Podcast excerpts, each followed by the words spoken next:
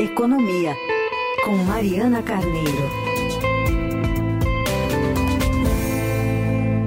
Mariana, bom dia. Oi, Raíssen, bom dia. Tudo certo? Tudo certo. Bom dia, Mari, tudo bem? Oi, Carol, bom dia também.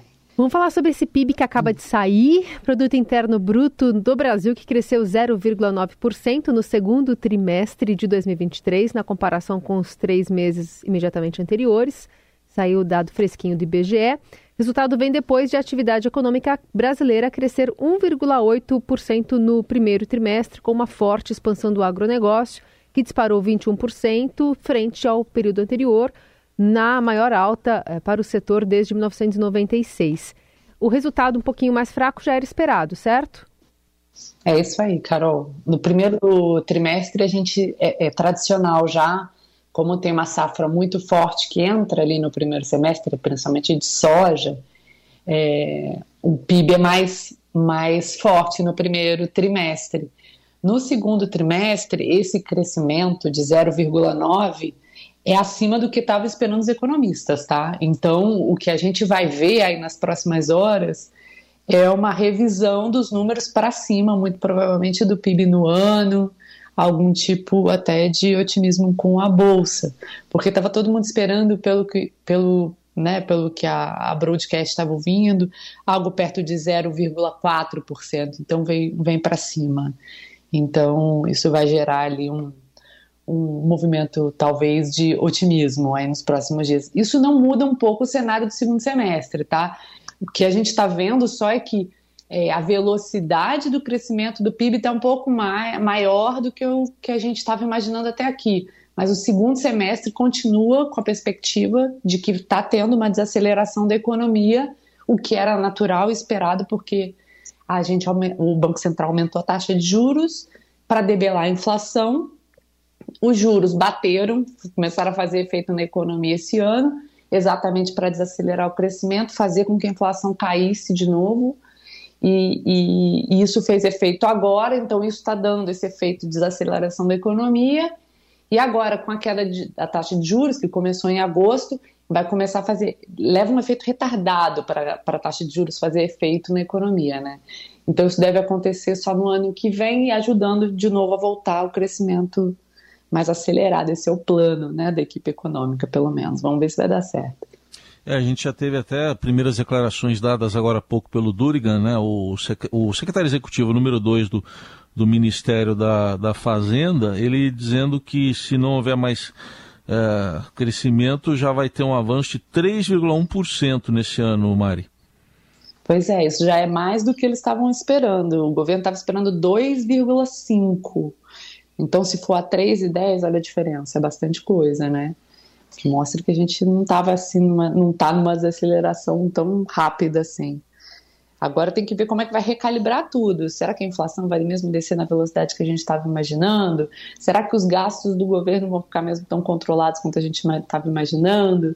Enfim, agora vão começar os cálculos dos economistas a partir desse termômetro que saiu agora do IBGE. Uhum.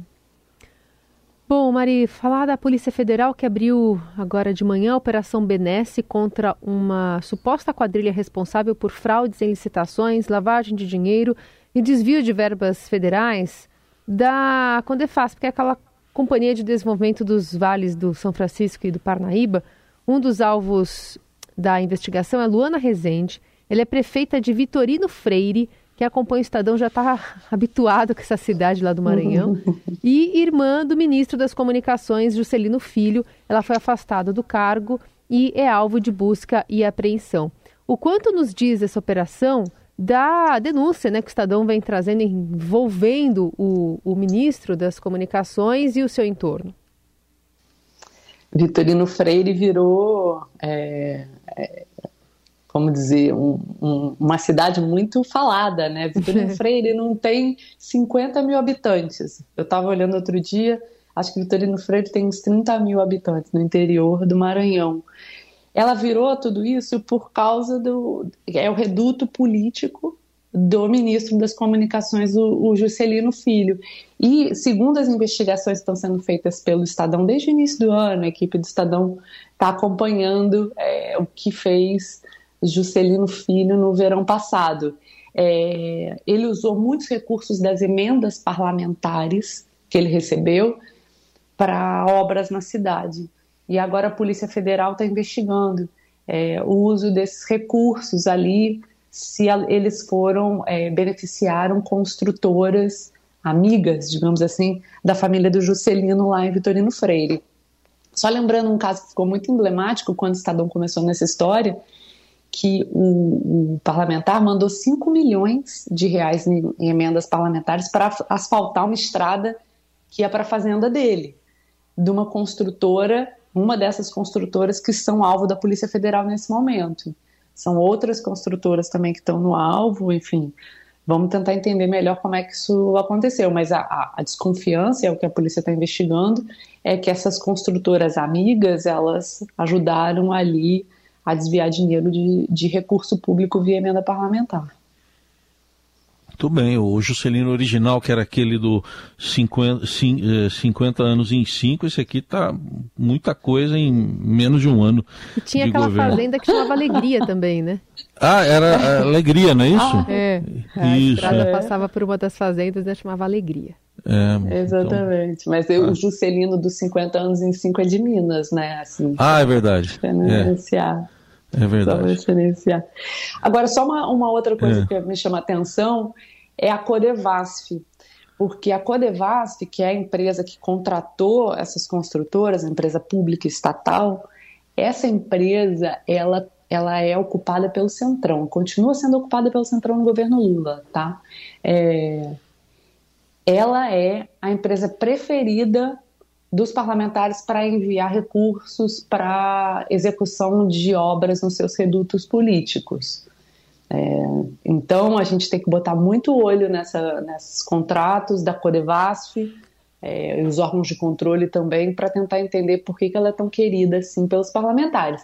Eles dizem aqui para gente que ah, porque a Codevasf faz mais rápido, entrega mais rápido a obra, não tem tanta burocracia, mas tem que botar um, um funil aí para a gente ver exatamente como é que estão sendo feitos esses, esses gastos. Falando de política e economia, com a análise da Mariana Carneiro, direto de Brasília, agora de olho nesse orçamento, divulgada a peça orçamentária para o ano que vem, enviada ao Congresso Nacional.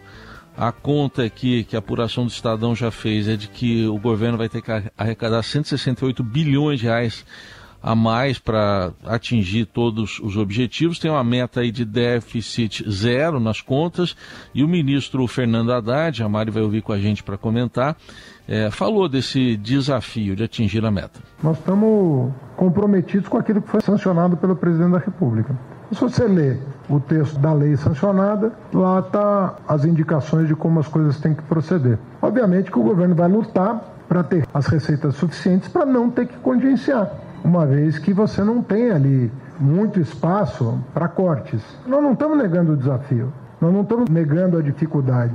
O que nós estamos afirmando é o compromisso da área econômica em obter o melhor resultado possível, obviamente que levando em consideração a opinião do Congresso Nacional, que é quem dá a última palavra sobre esse tema. Ministro, se referindo também à, sanção da, do arcabouço fiscal. É, e aí, Marico, o que, que revela aí essa peça orçamentária enviada ao Congresso? Quais os desafios mesmo para cumprir tudo isso? Essa fala do Haddad, ele está respondendo especificamente ao PT, ao partido do, dele, né, do presidente Lula, porque é, quando ele fala ah, a gente vai fazer o esforço necessário para seguir, é, cumprir a meta e, e vamos fazer de tudo para contingenciar o menos possível. Essa é a crítica que o PT está fazendo, porque quando o Haddad firmou o compromisso do governo de zerar o déficit no ano que vem, ele está dizendo, olha, eu tenho que botar os, os gastos, é, né, os gastos igual, igual no mesmo patamar das receitas, e, e, eu vou ter que cumprir essa meta, mesmo que eu tenha que fazer congelamento de orçamento do ano que vem. E o PT está falando é, quem está sendo muito vocal nessa história é o deputado Lindbergh Farias, do PT do Rio de Janeiro, falando que é, se fizer contingenciamento, se fizer qualquer tipo de congelamento no orçamento do governo federal no ano que vem, isso pode inviabilizar políticas muito queridas pelo PT, como o PAC, como Minha Casa Minha Vida. Então, eles são muito contrários é, a, a, esse tipo de procedimento e eles já estão colocando em discussão o debate de rever a meta de zero no ano que vem. Não precisa ser zero, pode ser mais do que isso. Afinal de contas, esse ano, pela própria estimativa do governo, vai, a, a, o déficit ainda vai estar em 145 bilhões de reais. Então, essa fala ele está respondendo principalmente ao PT, mas não só, porque é, como você mesmo disse, ele vai ter que colocar de novas receitas 168 bilhões até o ano que vem. E os próprios economistas estão achando que isso é muito dinheiro para garantir com medidas de arrecadação. É, mesmo que o ministro diga que não são novos tributos, não são novas medidas de arrecadação, são simplesmente é, é uma política simplesmente de taxar quem não paga imposto hoje, como ele fica falando dos super ricos, né?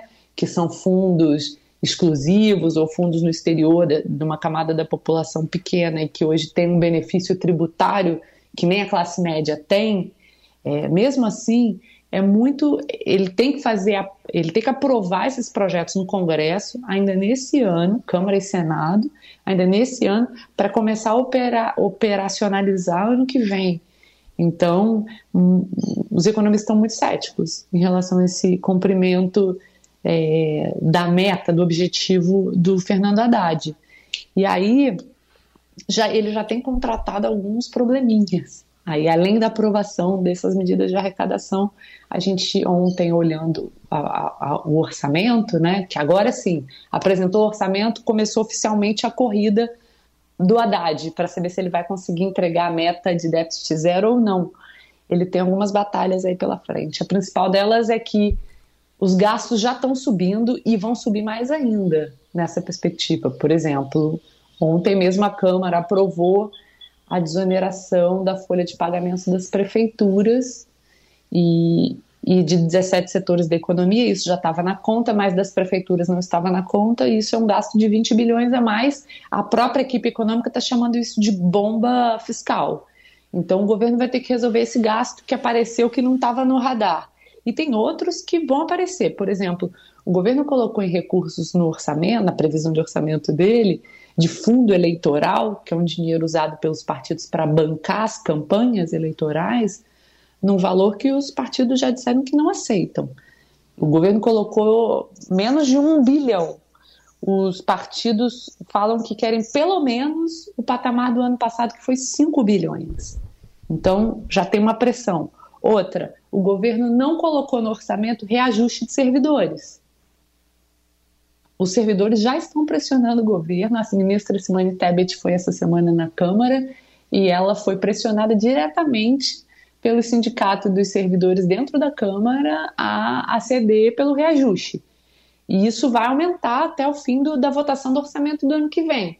Ou seja, existe uma pressão para gastar mais é, mesmo sem as receitas garantidas pelo ministro. Existe uma promessa de receita e uma certeza de que a despesa vai aumentar. Até por isso a gente viu ontem a bolsa caindo bastante, né? Uma, uma reticência também do mercado a partir desses, desse detalhamento que foi apresentado. O, o mercado está muito cético mesmo, porque é, o Haddad vai ter que enfrentar o PT nesse ponto e vai ter que enfrentar o PT numa outra questão, que é talvez seja crucial politicamente falando para ele, mas ele vai ter que fazer esse enfrentamento em algum momento, que são os mínimos constitucionais em saúde e educação. Isso, se ele não mexer nessas regras, o, o arcabouço fiscal vai ficar desequilibrado. É uma, é uma disputa que vai ter, vai ser de médio prazo, vai, porque é, pela Constituição, o governo tem que aplicar um mínimo de gasto em saúde e educação. Essa regra de correção não é a mesma regra que corrige o teto de gastos do novo arcabouço fiscal. Então, os economistas já estão com o olho lá na frente, já estão falando que ah, o Haddad vai ter que enfrentar essa questão e é uma questão política delicada para o PT. Então, também tem uma uhum. parcela dessa, desse pessimismo com isso. Ô Mari, é, e olhando ainda também para essa lista, né, porque agora a gente vai conseguir escrutinar melhor, né, com esses dados apresentados, quanto de orçamento para cada pasta, e, e aí é um orçamento do, né, do, da gestão petista, já do governo Lula. Então, a gente vê, por exemplo, que teve um crescimento muito grande de aporte para o Ministério dos Transportes, da igualdade racial, que nesse governo tem mais importância do que tinha no anterior. Mas algumas áreas, por exemplo, meio ambiente perdeu, cultura também perdeu. É, essa calibragem também vai ser feita ao longo das próximas, dos próximos meses? Vai fazer no, no, na Câmara. Isso tradicionalmente é feito dentro da comissão de orçamento. Agora, tem áreas que a gente sabe que vão ser mais difíceis de conseguir mais dinheiro, né? Por exemplo, o Ministério de Meio Ambiente, que você já falou aí, a Marina Silva não é uma, das, uma pessoa muito querida na Câmara, até pelas batalhas que ela enfrenta. Por exemplo, a batalha que ela está enfrentando nesse momento é sobre a exploração de petróleo na, na margem da na foz do Rio Amazonas. E você né? pensar que o governo passado já tinha um orçamento reduzido para meio ambiente, né?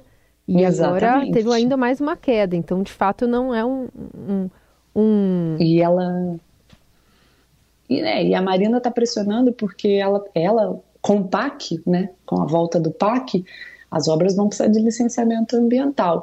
E ela tem alegado várias vezes, a semana ela foi na Câmara e disse de novo isso, que ela não tem equipe para fazer licenciamento ambiental, que ela precisa contratar gente. Só que o concurso ainda não foi autorizado, então ela vai precisar de orçamento para contratar gente também.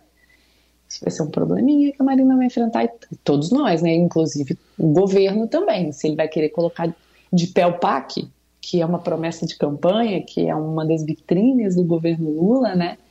É, vai ter que vai ter uma pressão em cima do Ministério do Meio Ambiente para fazer as, os licenciamentos, certamente. Muito bem, essa é a Mariana Carneiro conosco, fechando a semana aqui no Jornal Dourado. Mari, obrigada, bom trabalho para você aí. De nada, bom dia, gente.